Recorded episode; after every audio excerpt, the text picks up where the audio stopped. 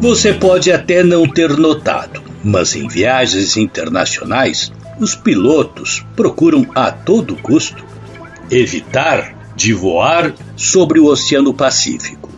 Seria apenas superstição? Não. O fato é que as companhias aéreas possuem dados substanciais para evitar sobrevoar esta parte do mundo.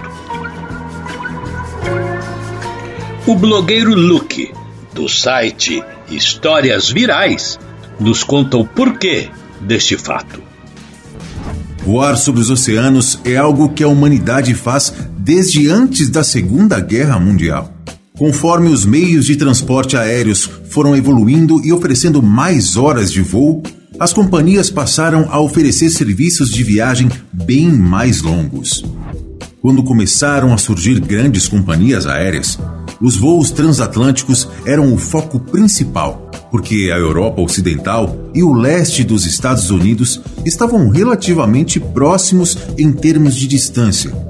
Mas há um pequeno problema em sobrevoar o temido Oceano Pacífico. Muitos pilotos e companhias evitam o máximo sobrevoar essa área, e os motivos são completamente compreensíveis. Afinal, o Oceano Pacífico é o maior e mais profundo oceano do mundo. E todo esse tamanho faz o oceano oferecer um grave problema de segurança. Vocês conseguem imaginar quanto tempo demoraria para um avião viajar do Brasil até a Austrália? Um dos motivos pelo qual os aviões evitam o Oceano Pacífico é justamente a falta de ter um aeroporto para fazer um pouso de emergência. Em voos transcontinentais, os aviões precisam voar por horas em cima do oceano. Mas e se for preciso fazer um pouso de emergência? É claro que eles têm toda uma preparação se isso acontecer. Se um dos motores deixa de funcionar, as aeronaves têm condições de voar usando apenas um motor. O tempo de voo nessas condições depende do avião e da companhia aérea. Na maioria dos casos, os aviões podem voar três horas usando apenas um motor. Em aviões mais modernos, eles podem voar por seis horas. Mesmo que problemas nos motores de aviões sejam raros de acontecer, existem outros motivos que forçam os pilotos a fazerem pousos de emergência.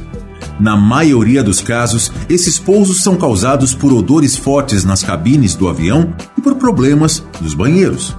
Porém, em uma situação um pouco mais crítica, vamos supor que um passageiro passe mal a bordo do avião, por exemplo. Quando isso acontece, os comissários de bordo prestam os primeiros socorros, e caso o passageiro apresente um problema mais grave, como um infarto ou até um AVC, o piloto será obrigado a pousar no aeroporto mais próximo. E se o avião estiver sobrevoando o oceano, na pior das hipóteses, o passageiro terá que esperar bem mais tempo para ser atendido. E às vezes pode ser tarde demais. Ou seja, viajar sob terra é muito mais seguro do que viajar sobre a água. Então seria apenas esse o motivo pelo qual os pilotos evitam voar sobre o Oceano Pacífico? Na verdade, os motivos são muito mais complexos do que vocês imaginam. Para começar, colocar uma linha reta nos mapas não é a maneira correta de se traçar um percurso. Quando vemos o mundo em um mapa, estamos diante de algo completamente distorcido. A Groenlândia, por exemplo, não é do mesmo tamanho que vemos nos mapas. Assim como o Alasca, o Brasil e o continente africano. Quando representamos um mundo 3D em um mapa 2D, acontecem algumas distorções de tamanho e proporção, e é por isso que a geografia da maioria dos países está errada. O mapa que vemos na escola ou em qualquer livro é baseado na projeção de Mercator, criado pelo cartógrafo Gerardus Mercator no ano de 1569. É uma projeção de mapa cilíndrica, onde você coloca o globo em um cilindro e depois projeta os pontos do mapa. Quando isso é feito, há uma distorção de tamanho e forma de cada país. Porém, quando você vai viajar de avião, Traçar uma linha reta entre os destinos não quer dizer que você traçou o caminho mais curto. Ao escolher o caminho a ser percorrido, é preciso fazer uma espécie de arco-íris no mapa, pois só assim você estará no caminho mais curto. Ficou confuso? Calma que eu explico de forma mais clara. A principal razão pela qual os aviões evitam o Oceano Pacífico é porque fazer uma rota curva é um trajeto mais curto do que as rotas retas. Os mapas ficam confusos porque as pessoas não levam em consideração o fato da Terra ser esférica. Por isso, as rotas retas não oferecem uma menor distância do ponto de partida até o destino final. Independentemente de uma companhia aérea comercial estar voando dos Estados Unidos para a Ásia ou de qualquer outro lugar, o voo será muito mais rápido e com menor consumo de combustível se executado em uma rota curva. Duvida? Bom, você mesmo pode fazer um experimento em sua casa para comprovar isso. As únicas coisas que você vai precisar ter é um globo terrestre e um pedaço de barbante. Agora identifique, por exemplo, o meio dos Estados Unidos até a Rússia. Conecte o pedaço de barbante entre os dois lugares seguindo as linhas da latitude do globo. Seguindo essas linhas, você estará simulando um mapa plano, ou seja, esse seria um caminho reto. Depois de fazer isso, corte o pedaço do barbante e deixe-o separado.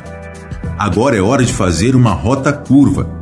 Usando o mesmo pedaço de barbante da rota reta, conecte diretamente os dois pontos. Lembre-se que, pelo fato do barbante estar em um globo, ele estará fazendo uma rota curva, mesmo que seus olhos não enxerguem isso. Viram que sobrou um pedaço do barbante? Eu sei que é confuso, eu também tive minhas dúvidas quando li sobre isso, mas realmente o barbante mostra que o trajeto curvo é muito mais curto que o trajeto reto. Resumindo, gente, quando estamos diante de um mapa 2D, criar um arco-íris gigante para evitar o Oceano Pacífico parece uma rota muito maior. Mas como a Terra é redonda, uma linha reta parecerá muito diferente em espaços tridimensionais. Além disso, como eu citei anteriormente, voar sob terra é muito mais seguro do que voar sob água, pois facilita na hora de fazer um pouso de emergência. A combinação desses dois fatores, considerando a curvatura da Terra, significa que curvar-se em direção aos polos representa uma distância menor do que voar em linha reta.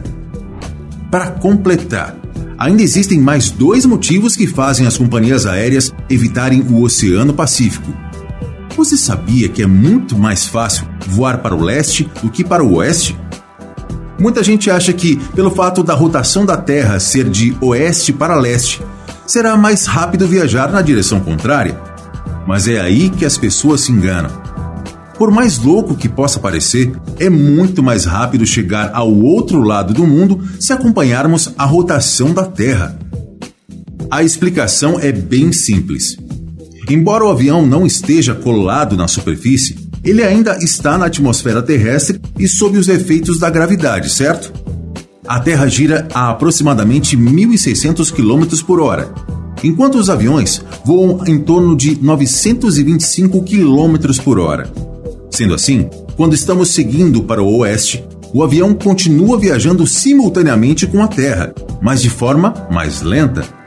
Segundo especialistas, os aviões viajam nessa direção a uma velocidade de 675 km por hora, justificando o fato de que os voos contra a rotação são mais longos.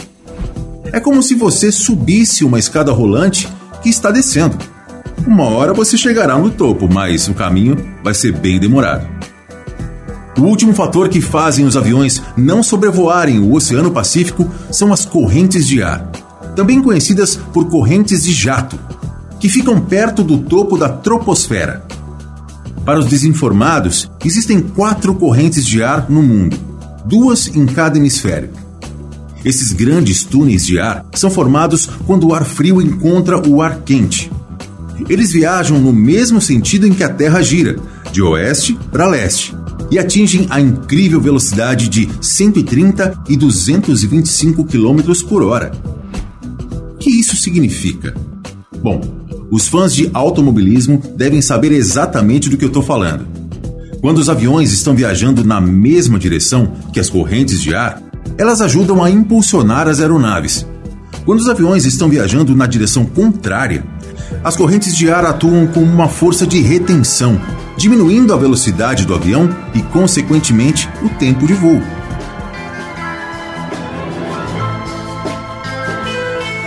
Como se observou, são múltiplos os detalhes envolvidos nesta matéria. Espero que vocês tenham entendido.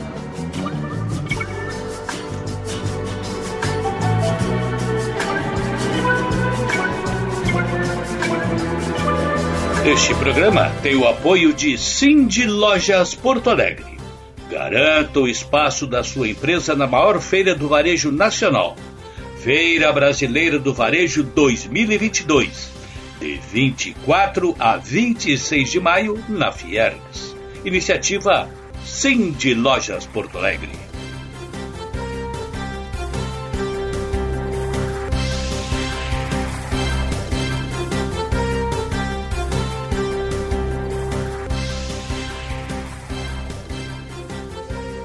A seguir.